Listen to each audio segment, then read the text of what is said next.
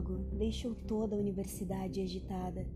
Ao ser aquecida no espectroscópio, exibiu feixes brilhantes, diferentes de todas as cores do espectro normal.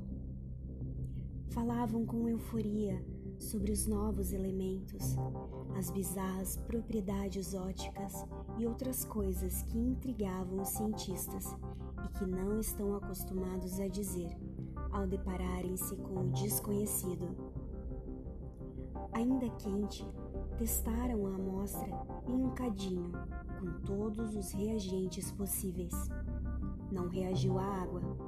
O mesmo aconteceu com o ácido hidroclorídrico, o ácido nítrico e até mesmo a água régia mal chiaram e espirraram contra a tórrida invulnerabilidade. Amy teve dificuldade em relembrar todas aquelas coisas, mas reconheceu alguns solventes conforme os mencionei, na ordem geral de uso.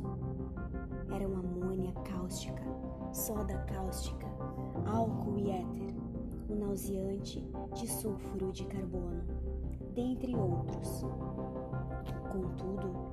Embora o peso ficasse cada vez menor conforme o tempo ia passando, e o fragmento parecesse ir esfriando ligeiramente, não havia mudança nos solventes a ponto de demonstrar que a substância tivesse penetrado de alguma forma.